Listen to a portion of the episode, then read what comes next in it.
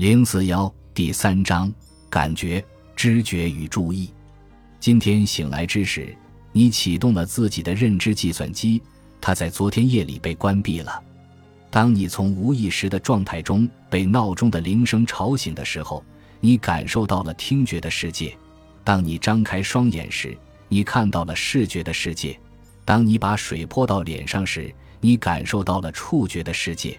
当你吸入新煮的咖啡那浓郁的香味时，你享受到了嗅觉的世界；当你嚼着面包卷时，你品尝到了味觉的世界。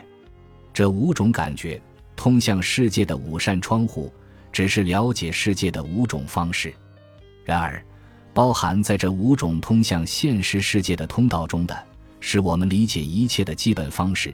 从毕加索到朋克摇滚，更不用说海上的薄雾。巴赫、香水、陀思妥耶夫斯基、薄荷糖、日落和身体的亲密接触，在本章中，我们将揭示人类如何运用来感知周围环境的信息，注意周围的世界，以及在初始阶段加工信息。